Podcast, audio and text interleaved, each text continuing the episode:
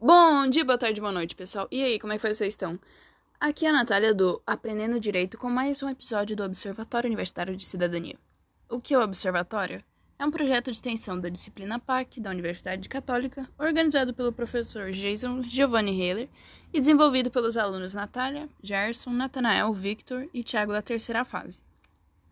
Neste episódio, iremos falar sobre a taxa de encarceramento no Brasil e de São Francisco do Sul, e também comentaremos um pouco sobre o sistema carcerário brasileiro em geral. Olá, ouvintes, tudo bem? Vamos ver as taxas de encarceramento no Brasil e comparativos com São Francisco do Sul, em Santa Catarina. Então vamos começar pelos números a nível Brasil. Total de presos: 702.069 presos. Em regime fechado, são 344.000 773 presos. No semiaberto, são 101.805 presos. No regime aberto, são 43.325 presos. No regime provisório, 209.257 presos. Os que estão em tratamento ambulatorial são 213. Os que estão cumprindo medida de segurança são 2.696 incluindo os 23.563 presos do Patronato Central de Curitiba, no Paraná, sem estrutura física para custódia, total da população prisional 753.966 presos. Agora vamos ver o comparativo da população prisional feminina e masculina. População prisional feminina, total de 36.999 o que significa 4,91%. Já a população prisional masculina tem um total de 716.967, o que significa 95,9%. Agora vamos ver a taxa de encarceramento no município de São Francisco do Sul. Total de presos: 242. Em regime fechado, tem 120. No regime semiaberto, 42 no aberto não tem nenhum.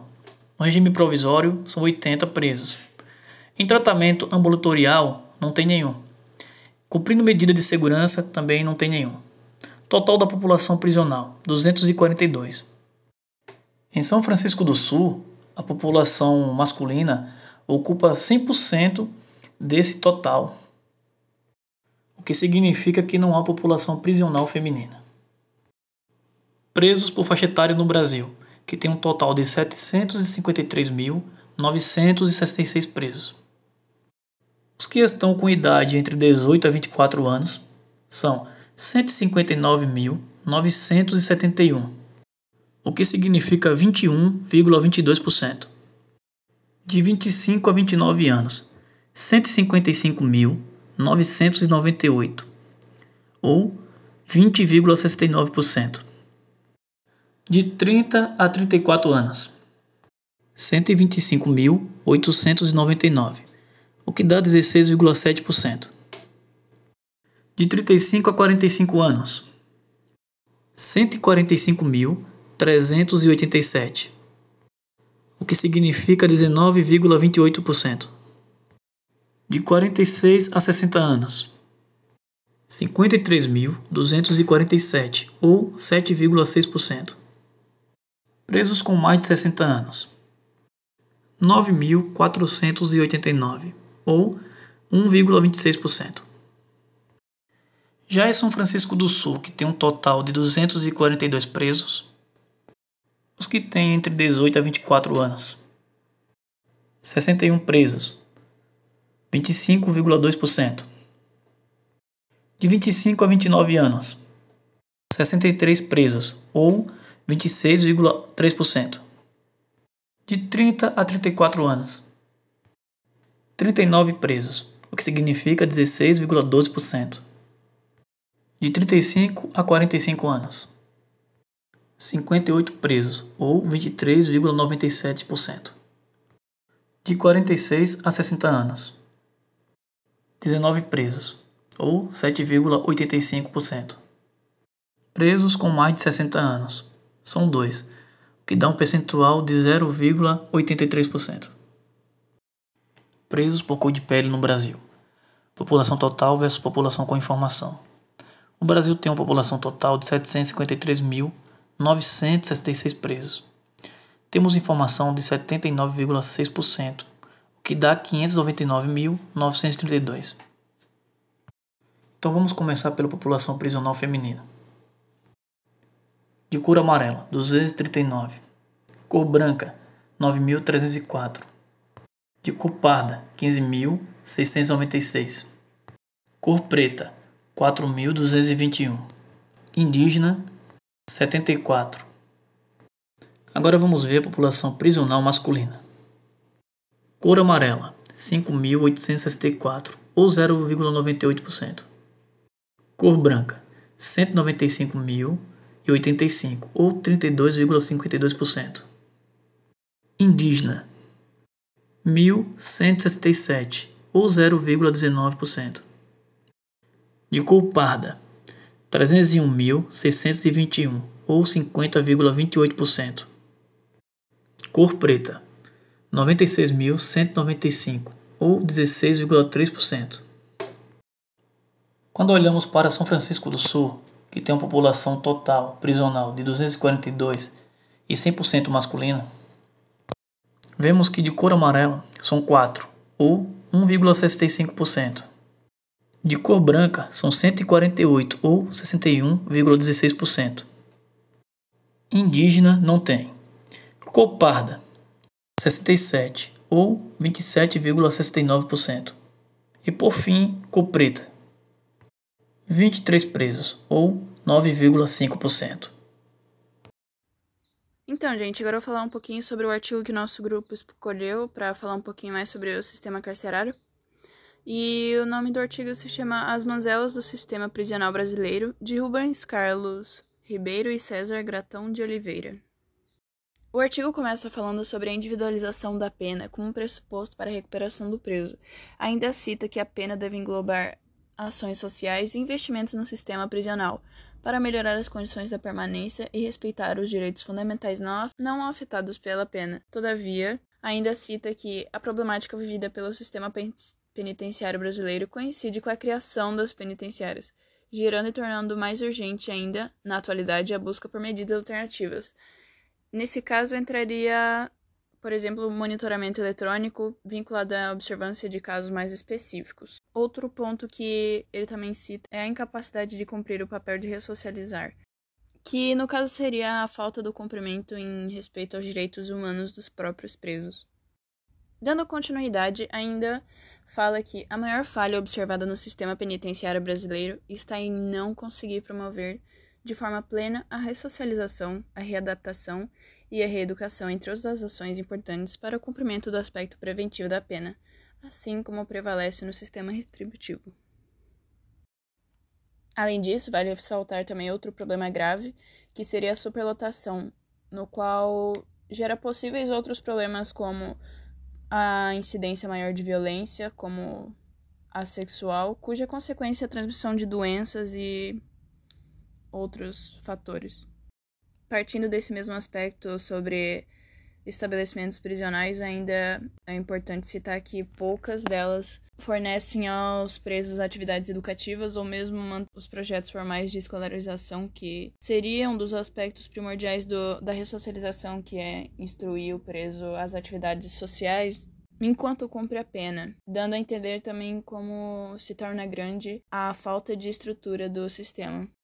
O artigo ainda dá continuidade sobre os estabelecimentos penais quando cita que as penitenciárias são destinadas aos condenados a cumprir penas em regime fechado. Lembrando que, a partir dos gráficos analisados anteriormente, o total de presos no Brasil não passa de 7.069, enquanto 3.444 e 773 estão em regime fechado e 43.325 estão em regime aberto, enquanto em São Francisco do Sul que são 242 presos, 120 estão em regime fechado e zero em aberto. Dando continuidade, o sistema prisional brasileiro deve ser analisado a partir de sua dinâmica, uma vez que envolve uma diversidade de sujeitos com culturas, valores, conhecimentos e experiências diversas. Dos locais que compõem tal sistema, aqueles que não apresentam qualquer manifestação patológica ao entrar tendem a desenvolvê-la, destacando-se transtornos que vão de aspectos mental até físico, o que é estimulado em decorrência das características do ambiente, que enfrenta problemas como superlotação, além de problemas estruturais como deficiência de ventilação, iluminação e outros. Ainda dentro do contexto de superlotação, é preciso lembrar que nos gráficos analisados anteriormente, a faixa etária maior no Brasil de presos é entre 18 e 24 anos, enquanto em São Francisco do Sul é de 25 a 29. O artigo ainda cita que no século XXI a pena privativa de liberdade recebeu a indicação de mais adequada à reforma de delinquente, tendo em vista a ideia de ressocialização. Tal característica que em seus primeiros momentos era eivada de otimismo, cedeu lugar para o pessimismo da consideração desse tipo de pena como ineficaz, em decorrência da ausência da infraestrutura pelo Estado, não só de recursos físicos, mas de recursos humanos e do desenvolvimento da sociedade. Dessa forma, ao analisar tanto os gráficos como o artigo, é previsto como o sistema carcerário apresenta significativas falhas e, além dessas, corrobora para também fatores negativos para a sociedade.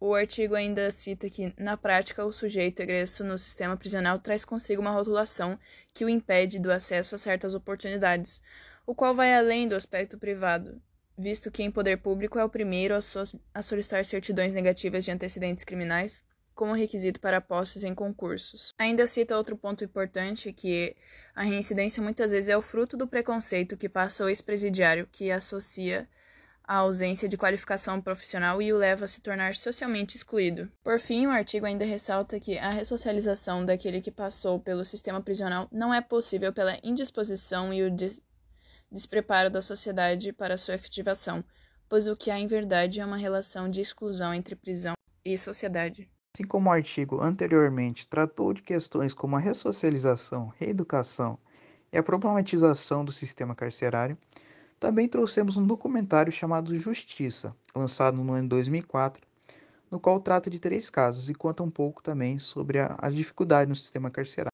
No documentário, há cenas retratando a realidade do sistema carcerário, onde há dezenas de detentos em uma cela, sem alguma política de reeducação ou de reinserção na sociedade, tornando um lugar propício para a marginalidade, onde os detentos deveriam sair melhores, acabam saindo piores de que quando entraram. Oi, pessoal, tudo bem? Eu vou só complementar um pouco a fala do Thiago. Então, esse documentário que ele citou dá pra gente perceber muito bem como tá e como é a situação do sistema carcerário brasileiro dá pra gente ver a questão da superlotação. Lá a gente vê claramente as celas bem cheias, tipo, superlotadas mesmo. E dá pra gente ver como quais são os tipos de pessoas que estão presas. Lá a maioria das pessoas presas são pessoas que moram nas favelas do Rio de Janeiro e também são pessoas que não frequentavam a escola, que não tem nem até um ensino médio completo. A maioria lá não chegou nem a cursar até o ensino médio, fizeram só o ensino fundamental e pronto. Então, pessoal, voltando a falar um pouco sobre a superlotação nos presídios, é, essa é uma questão que a gente deve dar uma atenção agora, porque diante do atual cenário que a gente está vivendo, devido à pandemia, o distanciamento é uma das principais medidas de segurança, né? E a gente sabe que no presídio superlotados é difícil de acontecer, né? De ter esse distanciamento. Então, é, há umas medidas que os que alguns juízes estão tomando, né? É de aplicar uma, penas mais brandas. Por exemplo, um juiz da vara da família que vai aplicar uma vai decretar a prisão de um pai que não pagou os alimentos do filho, ao invés dele aplicar a pena para ele cumprir em regime fechado, ele, vai, ele aplica para ele cumprir a prisão domiciliar. E além da transferência entre os regimes mais leves, também pode se inserir aqueles presos nos quais fazem parte do grupo de risco visando, além do bem-estar próprio do preso, como dos outros também, a, des a desestabilização do acúmulo dos detidos.